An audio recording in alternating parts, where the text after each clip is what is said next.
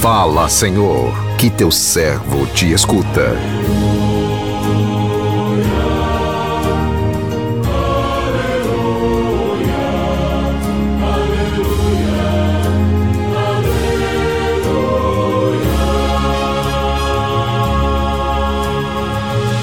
O Senhor esteja convosco, Ele está no meio de nós.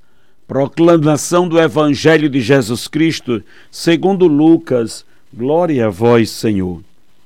Naquele tempo, Jesus saiu da sinagoga e entrou na casa de Simão. A sogra de Simão estava sofrendo com febre alta e pediram a Jesus em favor dela. Inclinando-se sobre ela, Jesus ame ameaçou a febre e a febre a deixou. Imediatamente ela se levantou e começou a servi-los.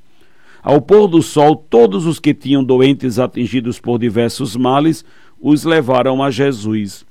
Jesus colocava as mãos em cada um deles e os curava. De muitas pessoas também saíam demônios gritando: Tu és o Filho de Deus. Jesus os ameaçava e não os deixava falar porque sabiam que ele era o Messias. Ao raiar do dia, Jesus saiu e foi para um lugar deserto. As multidões o procuravam. Indo até eles, tentavam impedi-lo que os deixasse. Mas Jesus disse: Eu devo anunciar a boa nova do reino de Deus também a outras cidades, porque para isso é que eu fui enviado e pregava nas sinagogas da Judeia. Palavra da salvação. Glória a vós, Senhor.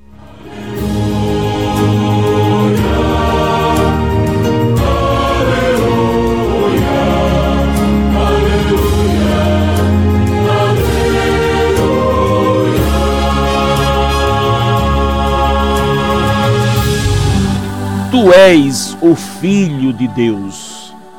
Meu irmão, minha irmã, ouvintes do programa Sim a Vida, o evangelho que a liturgia de hoje nos apresenta, mais uma vez, vem nos mostrar a proximidade de Jesus com os sofredores.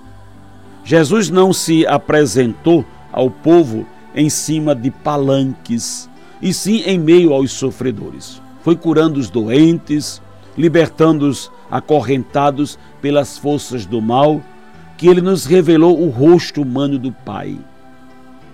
A narrativa apresenta-nos três momentos de atividades de Jesus, que marcaram o percurso de uma história de amor que nunca terá fim.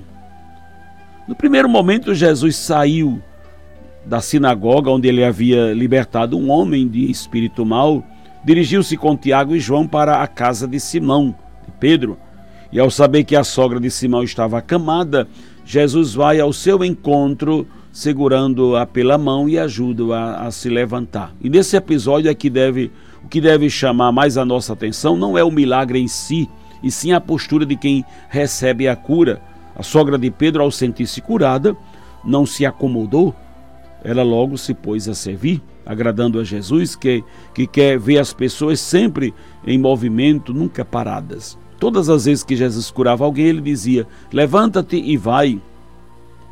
No segundo momento, vemos Jesus curando e libertando muitas pessoas de seus males em frente à casa de Simão.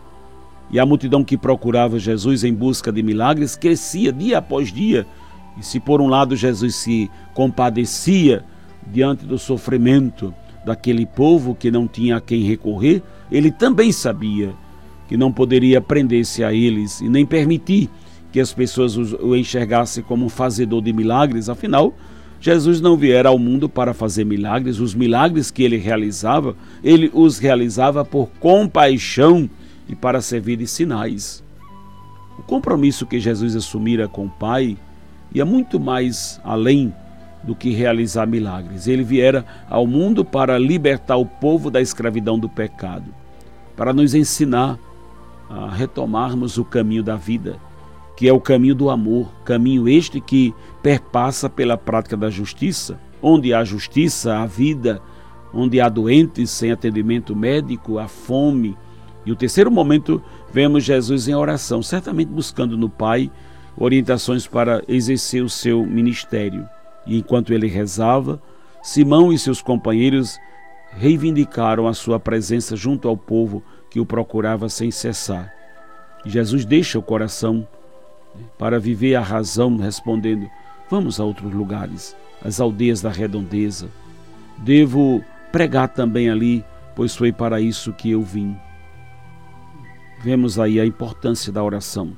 Jesus rezava sempre, principalmente quando ele precisava tomar alguma decisão, como ele precisava na, naquele momento. Imitemos Jesus, buscando discernimento no, no Pai através da oração, através da oração que realizamos o nosso encontro com o Pai. É a partir deste encontro que aprendemos a tirar o proveito até mesmo do sofrimento. Busquemos em Jesus a nossa cura interior. Curados interiormente, alcançaremos também a cura física, pois aprenderemos a lidar com as nossas limitações. Para quem vive em Jesus, o sofrimento é dor, mas é também pedagógico. Que o Senhor nos abençoe. Amém.